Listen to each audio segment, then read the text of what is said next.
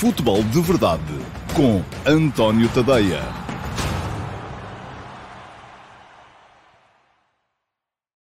Ora então, olá, muito uh, bom dia e sejam muito bem-vindos ao Futebol de Verdade, quinta-feira, dia 15 de uh, abril de 2021. Um, não tivemos jogos de equipas uh, grandes portuguesas ontem, também não vamos ter hoje. É um dia raro daqueles em que não há atualidade emergente e, portanto, Uh, hoje sim, espero conseguir falar aqui um bocadinho sobre esse imbróglio uh, em volta dos 15 dias de suspensão a Ruben Amorim, uh, que viu o quarto cartão vermelho da temporada. não é coisa pouca, e acho que o Ruben Amorim devia pensar um bocadinho nisto também. Uh, embora um, tudo aquilo que é a defesa do, do, do, do, treinador e do Sporting também não deva ser um, absolutamente desconsiderada, acho que há coisas que podem ser mudadas, mas lá está, para serem mudadas, têm que ser mudadas sempre no Regulamento Geral de Competições, no Regulamento Disciplinar, antes de começar a época, e aí a grande responsabilidade, vamos lá ver, não é vossa, não foram vocês que fizeram, não é minha, não fui eu que fiz também, um, também não é dos árbitros, também não são eles que os fazem, também não é dos treinadores, que não são eles que o fazem também. É de quem? É dos clubes, pois é. São os clubes que fazem o regulamento, um, que o aprovam nas Assembleias Gerais, e, portanto, é bom começar a... Não é depois, não é... Não é não é depois de acontecerem as coisas que aparecem e dizem ai, ai, ai, que agora está hum, tudo contra mim. Ora bem, não me parece que haja ali nenhuma atuação. Mas já lá vamos, porque Uh, eu acho que há muita coisa. o Correr é fixe, agora teve graça, disse que bom dia a partir de Portugal, porque temos muita gente de muitos sítios do mundo e isso é bom.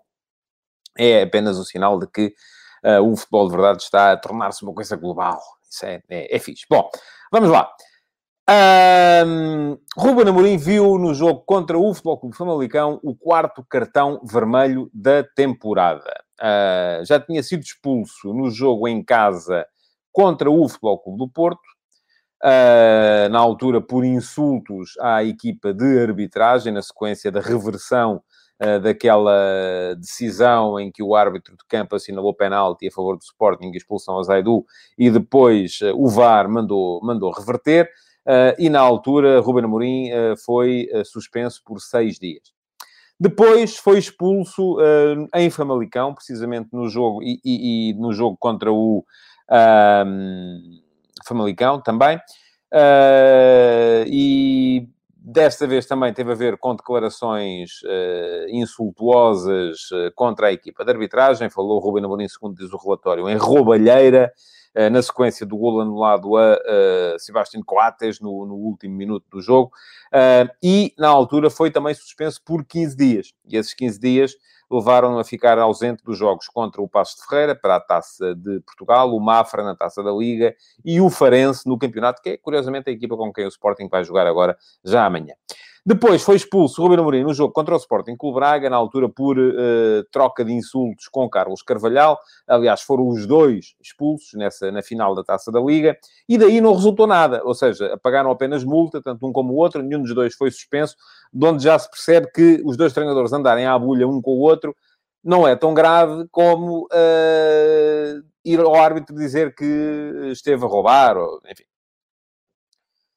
Uh, agora, no jogo contra o Floco Famalicão, um, outra vez, mais um cartão vermelho, foi o quarto, e o Ruben Amorim uh, apanhou mais 15 dias de suspensão, que uh, o deixarão, em princípio, se não for reduzida a suspensão, o deixarão de fora nos jogos contra o Farense, uh, a Bessade e depois o Sporting Clube Braga, da maneira que não vai andar outra vez a insultar o Carlos Carvalhal, e o Carlos Carvalhal é ele. Bom, Há aqui uma primeira reflexão a fazer. É demais.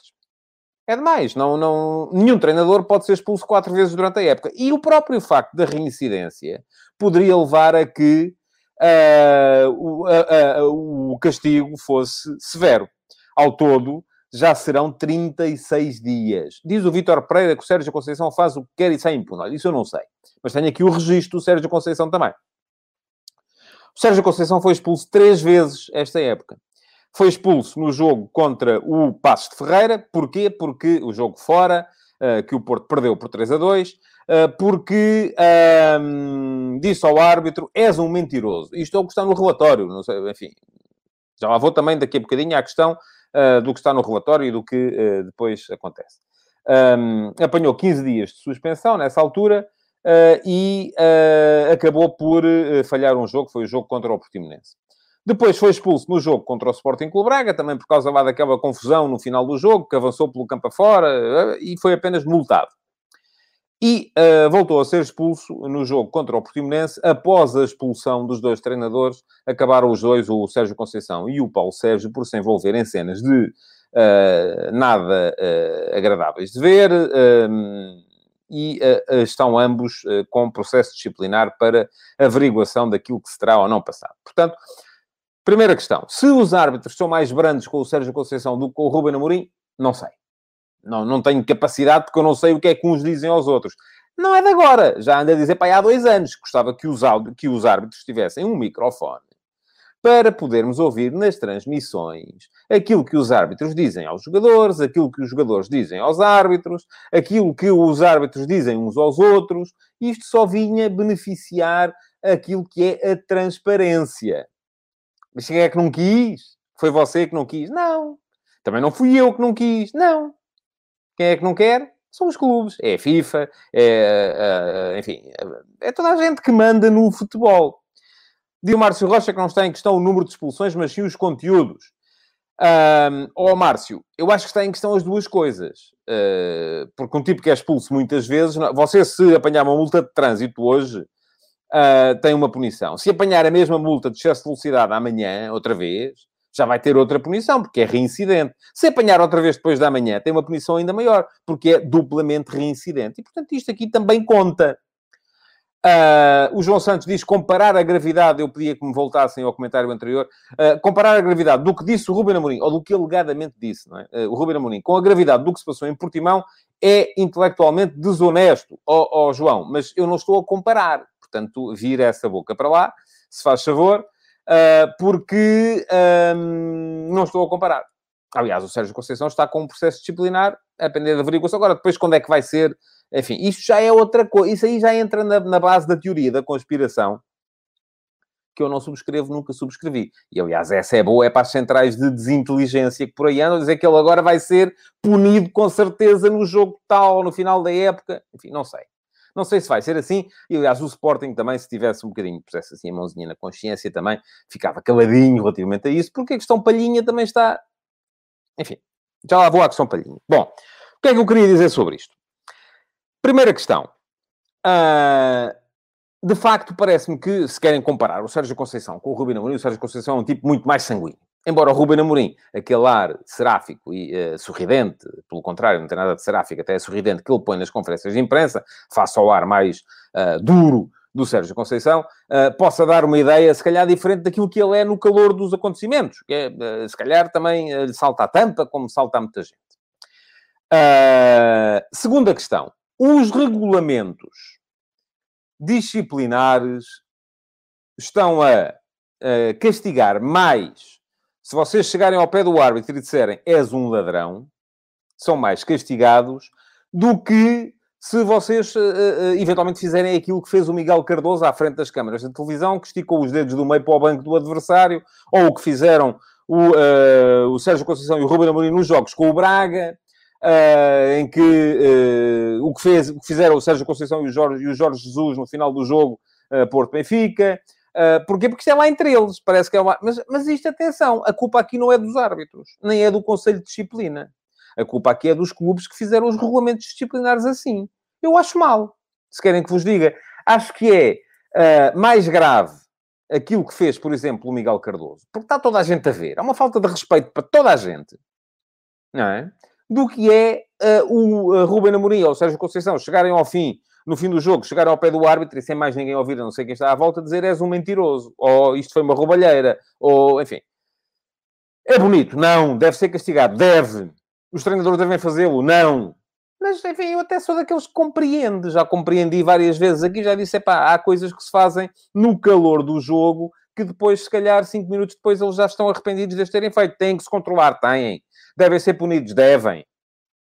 Mas, agora, não me parece é que seja mais grave chegar ao pé do árbitro e dizer uh, isto foi uma roubalheira do que virar-se para o banco do adversário e esticar os dedos do meio Uh, enfim, não acho que seja. Mas, aparentemente, no regulamento disciplinar, é. E, portanto, quem é, que tem, quem é que tem a culpa disto tudo? Sou eu? Não, é você? Também não. Quem é? Quem é que fez o regulamento? Pronto, já lá chegamos. Terceira questão, que eu acho que é muito importante, tem a ver com...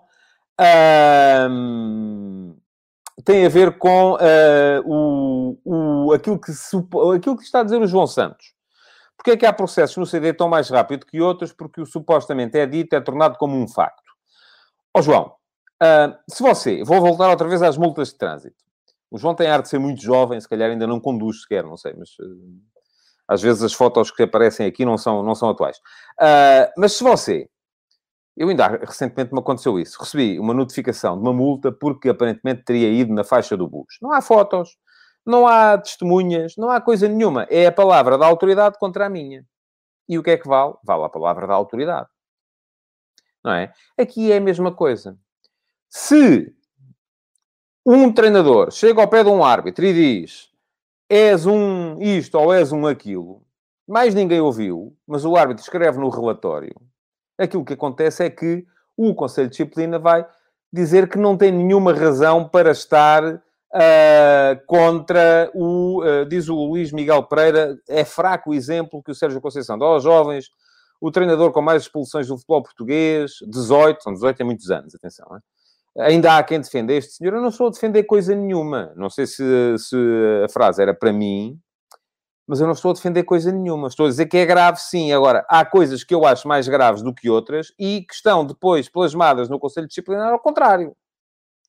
E isso a culpa não é minha nem é sua. Nem é do Sérgio Conceição, nem é do Rubem Amorim. Nem é do árbitro que o expulsa. É de quem faz o regulamento. E os clubes só se lembram disto quando levam com o pau nas costas. Aí é que dizem, ai, ai, ai, não é? Pois é. Uh, bom, mas eu estava a explicar que uh, aqui o que vale muitas vezes é a palavra da autoridade. É a palavra do árbitro. Porquê? Eu tenho uma maneira, já disse, tenho uma maneira de acabar com isso ou de resolver isto. Microfones. Aliás, ainda muito recentemente em Espanha tivemos um caso grave. Não sei se viram no jogo entre o Cádiz e o Valência, ou se souberam do que aconteceu. Foi este mês. Uh, que o, o, jogador de Acabi do Valência acusou o jogador Cala do Cádiz uh, de lhe ter chamado preto de... Uh, enfim, já estão a ver. A equipa do Valência abandonou o campo, depois acabou por regressar, porque senão podiam perder não só os três pontos, como mais pontos ainda, e o Valência ainda estava um bocadinho embrulhado no, no na, na, segunda metade da, da tabela. Depois o Cala veio dizer que não disse nada daquilo. E, portanto, a coisa, mais uma vez, fica assim. É a palavra de um contra a palavra do outro. Não é? Não sei como é que vai ser resolvido o, o, o caso, uh, mas, mais uma vez, eu digo que isto se resolve. Eu até, há muita gente aí que diz que a polémica ia aumentar se houvesse microfones. Eu acho que é ao contrário. Acho que ia diminuir. Porque a partir do momento em que os treinadores, os árbitros, eu, eu, quando eu, agora não sei se ainda acontece, mas aqui há uns 20 anos havia jogador, eu na altura dava era mais novo, dava-me mais com, com, com, com jogadores, agora os jogadores têm quase todos idades para serem meus filhos, um, mas e, e, havia jogadores que me diziam que os árbitros os insultavam do pior, que havia árbitros que os insultavam do pior. Uh, e eu não sei se isto ainda acontece, não faço ideia. Tenho ideia que esta geração de árbitros é uma geração muito mais bem formada, são pessoas já com, com, com estudos, os próprios jogadores são mais bem formados do que eram aquele. Todos nós somos mais bem formados hoje do que éramos há 20, 30 anos. Mas a ideia que eu tenho é que se houver microfones, é isto que diz o Emanuel Marques, se houver microfones, já não se vão dizer as mesmas coisas. Uh, porque se os árbitros, os jogadores, os treinadores souberem aquilo que acontece, aquilo que está a ser dito, então aí sim, com certeza vão dizer muito menos alarvidades do que dizem neste momento. Perguntavam-me aqui se os, os, microfones dos árbitros não gravam aquilo que é dito. Não sei. Eu não sei se uh, há essa capacidade. Por acaso, uh, eh, um, admito que sim. E admito que isso possa ser apresentado como prova. Mas aquilo que eu defendo é microfones uh, em todos os elementos da equipa de arbitragem e aquilo a ser passado nas, nas transmissões. Isso é que havia de ser bonito, não é? Bom, mais uma questão que tem a ver com este tema ainda. Portanto, uma é o que é que é passível... Porque o Sporting agora, o Rubino Amorim diz que, o, o, diz que não disse aquilo que está no relatório. E agora? Não é? Há gravação? Não há gravação? Há capacidade para enfim, a defesa pode basear-se nisso? Não sei, francamente não sei. Gostava de saber. Uh, não venho com isto uh, desculpar, seja o que for, mas uh, acho que sim, acho que devia, estas coisas começam a atingir proporções que deviam de facto ser gravadas. mais uma questão ainda, tenho mais duas ainda para relatar relativamente a este, a este problema. Uma delas tem a ver com a noção de que em nenhuma guerra não, não é possível travar uma guerra sem baixas. O que é que eu quero dizer com isto? Ora, o Sporting, do meu ponto de vista, é. Enfim, não vou dizer que é quem menos se pode queixar, mas o Sporting utilizou um subterfúgio para anular um cartão amarelo a um jogador. O cartão amarelo era injusto, era. Mas utilizou um subterfúgio para anular esse cartão amarelo. E é, é natural que neste momento haja ali um, alguma má vontade entre o Sporting e o Conselho de Disciplina. Não estou a dizer que há, estou a dizer que é natural que haja. Estou a dizer que quando o Sporting veio a, a contrariar aquilo que é a doutrina do Conselho de Disciplina e conseguiu ganhar esse caso, ainda agora o João Palhinha viu mais um amarelo, foi o sexto e continua sem cumprir um jogo de suspensão. Uh, naturalmente devia prever que do outro lado é possível, não estou a dizer que há, mas que é possível que haja alguma má vontade. E devia estar preparado para isso. Como é que se prepara para isso? Quem está só a ouvir não percebeu. É boca fechada. Ora, isso não aconteceu. Portanto, eh, eu até admito, não sei, mas até admito, eh, que eh, neste caso tenha havido aqui alguma. Hum, ai, são estes, então bora lá. Porquê? Porque precisamente o Sporting utilizou um subterfúgio, aquilo a que eu chamei aqui também. Porque eu não, sou a favor nem a favor de uns nem contra outros. A mim é relativamente igual. utilizou aquilo a que eu chamei uma chique expertise para que o João Palhinha pudesse escapar ao cartão amarelo. E vamos lá ver. Não teria sido naquela altura, porque aquele cartão era injusto, mas acabaria por ser mais cedo ou mais tarde. E assim a verdade é que não cumpriu sequer esse jogo de castigo. Uh, e portanto pode acontecer isso. Última questão que eu tenho uh, a dizer a este respeito é que este é, o, é um, o exemplo de um caso que o Sporting poderá eventualmente conseguir virar a seu favor do ponto de vista mental. Ora bem, com certeza que ninguém no Sporting estaria a contar, nem quereria que o Ruben Amorim fosse expulso. O André Santos diz que o Sporting vai pagar bem caro a cena do Palhinha, ganhou pouco para o risco que vai correr sofrer. Eu também acho que sim, embora acho que o Sporting está absolutamente protegido relativamente a quaisquer consequências legais. Uh, não vai perder pontos, não vai, no jogador não vai apanhar mais jogos de suspensão, esqueçam lá isso, isso não vai acontecer, nem era justo que acontecesse, mas uh, pode, estas coisas jogam-se muito na base da, da má vontade, não é? Enfim, toda a gente sabe que, uh, que, isto, que, isto, que isto acontece. O, o, André Maio diz que tirar o castigo do quinto amarelo até poderia passar, mas os quatro anteriores não faz sentido apagarem. Mas ninguém apagou, André. A questão é que o Conselho de Disciplina também quis fazer fim-capé e não retirou aquele quinto amarelo. Porque se o Conselho de Disciplina tivesse retirado aquele quinto amarelo, este que o Palhinha viu agora, no jogo com o Famalicão, seria o quinto. E sendo o quinto, ele seria expulso. Ora, como o CD não tirou aquele cartão, este é o sexto. E ao sexto não há suspensão. Porque ela não está prevista na, na, no regulamento. Portanto, uh, uh, o José Leal diz que o Sporting vai ficar sem o palhinha no jogo importante. É possível que isso aconteça, se eu, entretanto, vir os cartões amarelos suficientes para chegar à nova, à nova suspensão. Uh, mas, e a questão é que também até já ficou praticamente sem ele naquele jogo com o Benfica, porque ele não foi titular, entrou apenas nos minutos finais. Bom, mas eu ia dizer que o Sporting poderá agora, não é que o Sporting tenha uh, querido uh, isto, porque obviamente não quis, obviamente o Sporting preferiria ter o Ruben Amorim no banco, mas poderá eventualmente virar este caso a seu favor em termos de mentalização dos jogadores. Lembram-se onde é que nasceu o lema, que eu acho que foi muito bem sacado, de facto, do onde vai um vão todos. Foi em Famalicão, a seguir à expulsão de Ruben Amorim uh, nesse jogo com o Famalicão a partir daí a equipa entrou numa fase de moralização uh, que a levou a encadear uma série de bons resultados. E ora, se há coisa de que o Sporting precisava neste momento, era de uma fase, outra vez, de moralização, de conseguir focar-se no objetivo, de conseguir, uh, nem que seja através desta tal luta contra o inimigo externo, que é um clássico do futebol português, não há, não há quem passe sem isto em Portugal, anda toda a gente ao mesmo, é o Porto com a hegemonia de Lisboa, é o Benfica com a hegemonia do Porto, é o Sporting com a arbitragem e o Conselho de Disciplina e tal, e anda toda... o Braga com o poderio dos três grandes, toda a gente à procura daquilo que é o inimigo externo para conseguir juntar forças e uh, ser capaz de uh, aumentar as suas próprias capacidades. O Sporting, a seguir a essa expulsão um, do, um, do Ruben Amorim a Famalicão, e é esse lema de onde vem um vão todos, uh, ganhou uma série de jogos consecutivos. Um, porquê? Porque a equipa renasceu um bocadinho ali. Uh, é verdade que já tinha jogado bem contra o Famalicão. Uh, também. E agora a equipa está a produzir menos. Portanto, se calhar essa mentalização só por si não chega. O Sporting vai ter que produzir mais. Mas uh, vou um, isto que o Miguel Santos está a dizer não é verdade. Enfim, não vou contestar se é uma vergonha ou não. Uh, e vou ler o comentário do Miguel Santos. Diz que é uma vergonha, foi amarelo bem mostrado. Não foi, não, não é verdade. Esqueça lá isso. Deveriam ter cumprido um jogo de castigo, quiseram-se armar em Chico Espertos, isso já acho que sim. Uh, agora apanhei as canas. Relembro que o Otamendi viu o quinto amarelo mal mostrado. Também não é verdade. Não foi o quinto, foi o quarto. E o Benfica não protestou. Uh, se calhar se tivesse protestado tinha tido o mesmo efeito e cumpriu o castigo, portanto, mas esse cartão amarelo do Otamendi não foi o quinto, foi o quarto. É preciso ter isso em conta, porque as coisas depois começam a ser difundidas pelas centrais de propaganda e, uh, e quem conta um conto acrescenta-lhe um ponto e daqui a bocado já estamos uh, a falar em coisas que não foram aquelas que de facto aconteceram. Bom, lições disto. Primeira, os clubes têm que pensar nisto antes. Os regulamentos são maus, são fracos, estão mal feitos. Segunda,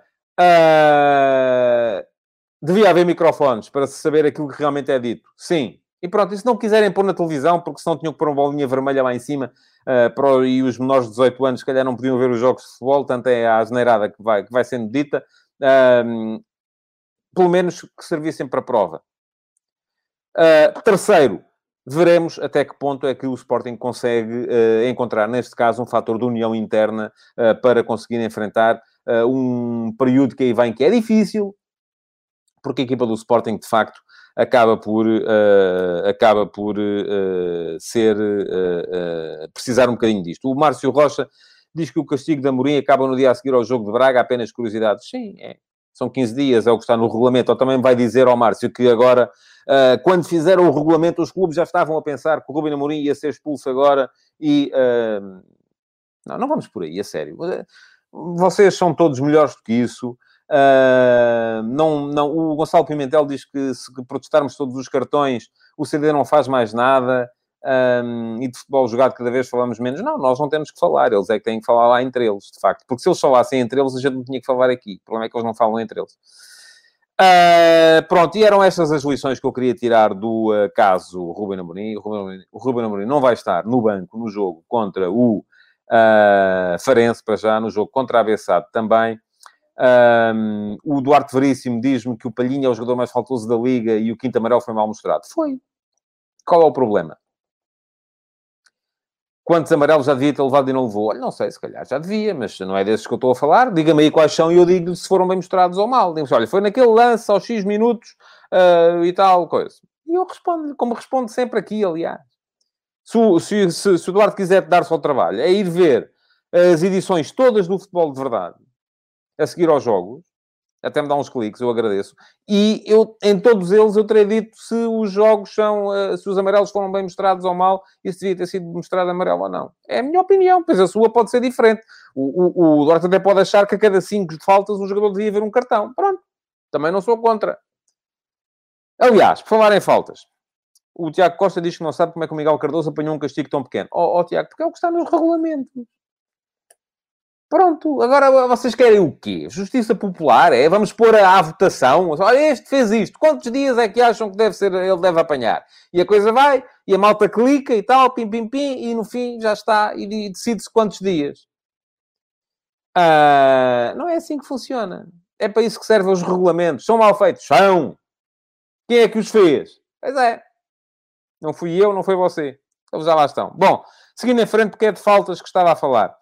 Uh, já expliquei aqui ontem e hoje escrevi sobre o tema no uh, último passe uh, que saiu no meu site, antoniotadeia.com, às uh, 8 da manhã, o estudo do Centro Internacional de Estudos do Desporto, um organismo suíço, tem o Observatório do Futebol, E é um site que eu recomendo. Aliás, no meu último passo de hoje tem o link para o estudo deste, deste, deste mês, desta semana, não sei. Uh, e uh, aquilo que uh, escrevi hoje foi exatamente sobre o tema que já tinha explorado aqui um bocadinho ontem. A Liga Portuguesa é daquelas que tem mais faltas, é daquelas que tem menos tempo útil de jogo, e a questão é que o Observatório do Futebol foi à procura, estudando 37 ligas, das razões para a falta de tempo útil de jogo. E elas dependem muito. nas ligas em que, por exemplo, há uma tradição de mais futebol longo, é porque há mais bolas fora. No nosso, no nosso caso, nem é tanto isso. O nosso caso tem muito mais a ver com as faltas que são cometidas. E para aqueles que dizem que os jogadores sofrem falta e ficam ai ai ai a dizer e tem que entrar a equipa médica, também não é por aí. Porque o nosso tempo de uh, recomeço, o nosso tempo para recomeçar o jogo após cada falta é, em média, inferior ao tempo que levam quatro dos Big Five para recomeçar o jogo após uma falta. O que nós temos é muito mais faltas. E isto, meus amigos, tem a ver com aquilo que eu ando a dizer repetidamente, isto tal, tal, tal, vou martelando tanto nisto que há de chegar uma altura em que toda a gente já ouviu. Um, é que apita-se demais no futebol em Portugal. Não há... Eu ontem, por acaso, ontem de manhã, uh, enquanto estou aqui a preparar o futebol de verdade, vou tendo aqui a correr... Já estava a ver um jogo do Campeonato do Japão. Um, o, Paulo Neves pergunta-me se os dados das Big Five são assim tão bons. Ó oh, Paulo, eu não tenho aqui agora à mão, não vou estar aqui a dizer, mas se for, e o Paulo é daqueles que lê, se ler o último passo de hoje, tenho lá o link para o estudo e, e pode ler o estudo completo. Acho que vale a pena, é algo que vale a pena uh, ser, ser lido. Mas estava a dizer que ainda ontem estava aqui a ver o, o a preparar o futebol de verdade e tinha aqui a correr também o, um jogo do campeonato do Japão, o, o Kawasaki Frontale, a jogar contra o Avispa Fukuoka. Uh, não estava a ver com muita atenção, mas vi imensos lances em que uh, há choques, há jogadores no chão e o árbitro diz siga, siga, siga, siga. Pronto, é assim. O Emanuel Marques diz que vamos chegar ao ponto em que não se marcam faltas nenhumas. Oh, Emanuel, não sei se é esse o ponto, mas o futebol é um desporto de contacto. E aquilo que acontece em Portugal é muito simples. É se... Os nossos jogadores estão muitas vezes um, à espera que chegue o bafo do adversário e quando sentem o bafo do adversário caem logo para o chão. Porquê? Porque foram instruídos pelos seus treinadores a ganhar faltas. Os árbitros, como têm medo, diz, é isto que está a dizer o Gonçalo Pimentel, se os, os bancos e os jogadores continuarem a pressionar a cada queda não apitada e depois os comentadores desancarem, os árbitros não vão mudar. Oh, Gonçalo, mas os comentadores, quem é que desanca? São os comentadores dos clubes. A maior parte dos comentadores que eu ouço, uh, imparciais, acham que temos faltas a mais. E, portanto, o que é que acontece? Temos que ter ali alguma noção de que, por que razão é que cada vez que os jogadores sentem o adversário caem, é para ganhar a falta. Por que razão é que os árbitros apanham? Uh, os apanha-bolas que desaparecem ao José Leal? Não é o caso. Porque se for ver o estudo, uh, as bolas fora em Portugal não levam mais tempo em média do que as bolas fora nos outros países. O que temos é mais faltas. Está lá tudo explicadinho. É só ir ver. Uh, mas agora perdi-me. Mas estava a dizer que os jogadores caem para ganhar a falta. Os árbitros têm medo porque depois são sujeitos ao escrutínio televisivo permanente da ditadura do frame e aqui ao contacto, a intensidade e tal, e então apitam a tudo, porque é para não acontecer o caso de haver um golo que hum, foi precedido de um lance em que o jogador toca com a, a unha do dedo mindinho uh, no, uh, na ponta do cabelo do adversário e, portanto, devia ser falta. E aqui eu acho, e eu já vi o Gonçalo Pimentel diz-me que eu não tenho razão, mas eu acho que só quem pode interromper isto, é claro que a melhor formação das equipas, dos jogadores, dos treinadores, era importante, mas quem pode interromper isto são os árbitros. O Rui Sousa diz que os árbitros apitam muito porque assim as jogadas se anulam. Diminui a probabilidade do árbitro errar porque já não há jogada. Exatamente. Oh, Rui, é isso que eu estou a dizer. Estamos mil por cento de acordo. E isto só pode ser... Um, o Miquel Pinto diz-me que o campeonato francês também é muito faltoso. Oh, Miquel, eu não tenho aqui os dados à frente, mas o nosso, em 37, só havia três que tinham mais faltas que nós. Uh, e, portanto, enfim, estamos a falar de o, o, estarmos no fundo dos fundos da tabela. E não se justifica isto. Não há justificação nenhuma. Interessante era saber a diferença do tempo morto nos jogos com os grandes e das outras partidas, diz o Pedro Gomes. Uh, pois não sei, ali foram feitos uh, dados médios de cada campeonato. Mas eu julgo que não será muito diferente, Pedro, a sério. Uh, acredito que não será muito diferente. Bom, para quem viu eu hoje, uh, na, no meu Instagram, como faço todos os dias, lancei uma sondagem, uh, porque eu acredito nisto que o Pedro Amar diz, que se os árbitros deixarem de marcar as faltas, os jogadores começam a perceber que não colam e começam a cair menos. É o que eu acho também. Uh, mas fiz, avancei a sondagem, para quem me segue, António Ponto Tadeia, uh, no Instagram. Como os uh, seguidores no Instagram não podem participar através do comentário no Futebol de Verdade, mas podem sempre votar no tema do dia. E isto hoje está 50-50. É a primeira vez que acontece. Eu lançar uma sondagem de manhã e ela chegar aqui, uh, e estamos neste momento com 140 votos, basicamente, e 50%. Ah, está uma diferença de um. Neste momento, há mais uma pessoa a votar, a dizer que os culpados são os jogadores, que são fiteiros, do que um, a dizer que os culpados são os árbitros, que são picuinhas. Mas uh, há aqui muita margem ainda para mudar. Uh, e para fazer valer a sua opinião. Portanto, é uma questão de me seguir, António Ponte Tadeia, e dar um saltinho lá todos os dias e votar na sondagem do dia. Bom, para terminar, queria ainda falar aqui dos jogos de ontem. Ontem vi uh, e comecei a ver, uh, mas e depois fiquei, até porque achei que era aquilo, estava convencido que o Man City ia passar tranquilamente, mas o primeiro gol do Borussia Dortmund deixou-me uh, curioso e vi com mais atenção o jogo entre o Borussia Dortmund e o Manchester City. O City acabou por virar, ganhou por 2 a 1. Teve que soar um bocadinho mais do que estaria à espera, se calhar. Mais um jogo do, ehm, do City de Guardiola sem 9, sem avançado equipa jogou com o Kevin De Bruyne um bocadinho mais sobre a esquerda, o Phil Foden mais sobre a direita uh, e o uh, Bernardo Silva uh, como falso novo, às vezes mudava, e o Bernardo Silva para a direita, o Phil Foden, Foden para a esquerda, o De Bruyne como falso novo. Portanto, enfim, uma equipa toda, o Gundogan também a aparecer muitas vezes em zonas de, de conclusão.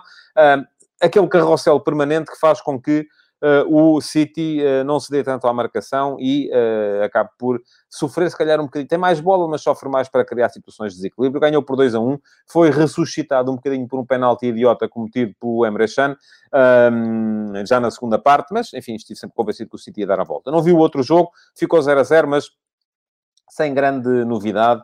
O Real Madrid a aparecer também nas meias finais. Aquilo que vamos ter é uh, duas escolas, não é? Por um lado, a escola do futebol mais uh, técnico, mais, enfim, embora o PSG seja uma equipa mais uh, dada ao contra-ataque neste momento.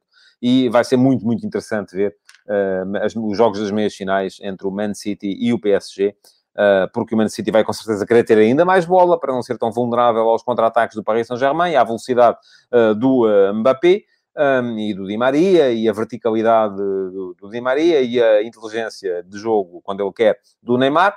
Mas, uh, do outro lado, temos a outra escola, é? uma escola mais cínica, uh, mais... Uh, o Ricardo Costa diz que o PSG City vai ser uma final antecipada. Vamos a ver. Porque eu acho que num dia, o Real Madrid e o próprio Chelsea, num jogo, pode perfeitamente dar a volta à situação. Vamos a ver. Um, enfim, para já, aquilo que me parece é que, de um lado está o futebol bonito, criativo, City, PSG, do outro o futebol cínico, defensivo, uh, Chelsea, Real Madrid, não é? Vamos ter um representante de cada escola na final. E depois, num jogo, francamente, tudo pode acontecer. Isto que diz o Jorge Fernandes, que diz que o próximo campeão europeu será o Real Madrid, não vou tão longe. Ainda assim, acho que as equipas que estão do outro lado são melhores, seja o City, seja o PSG. Mas, agora vou dizer, quem é que aposta contra o Real Madrid numa final? Eu não sou de certeza absoluta. Porque o Real Madrid nas finais é... O Real Madrid é a equipa de finais. Uh, e o próprio Chelsea é uma equipa também muito parecida nesse ponto de vista. Bom, hoje temos Liga Europa, uh, são também as, os quartos de final. Não há assim tanta coisa ainda em, em disputa, parece-me que está as, as eliminatórias foram todas elas muito, uh, desde já, encaminhadas. Uh, enfim, há essa questão do Slavia de Praga-Arsenal, não é? Uh, porque quanto ao resto, o que é que temos? Temos o, a Roma a jogar em casa com o Ajax, a Roma do Paulo Fonseca, depois de já ter ganho fora. O Man United do Bruno Fernandes a jogar em casa contra o Granada do Rui Silva, depois também já ter ganho fora. o Villarreal uh, do Unai Emery a jogar em casa contra o Dinamo Zagreb, depois de já ter ganho fora. Portanto, basicamente são três equipas que vão apenas gerir. E depois temos esse Slavia de Praga-Arsenal, uh, que uh, vamos ver o que é que vai dar, não é? O Arsenal não conseguiu ganhar em casa, marcou tarde, sofreu o empate ainda, mas vai ser com certeza o jogo mais, mais interessante de seguir dos jogos de, de hoje. Amanhã cá estarei para fazer a antecipação da jornada da Liga Portuguesa, para vos falar um bocadinho também, com certeza, daquilo que foi a Liga Europa e de tudo mais que a atualidade nos trouxer. Para já, o que posso pedir-vos é que deixem o vosso like nesta edição do Futebol de Verdade, que a partilhem, e a malta das partilhas anda muito desatenta, não o tem feito, que deem um salto ao Instagram António Ponte Tadeia para votar na sondagem na pergunta do dia e que continuem a deixar comentários porque eles podem vir a ser aproveitados para uma edição futura do Q&A. Muito obrigado por terem estado aí e até amanhã. Futebol de Verdade, em direto de segunda a sexta-feira, às 12h30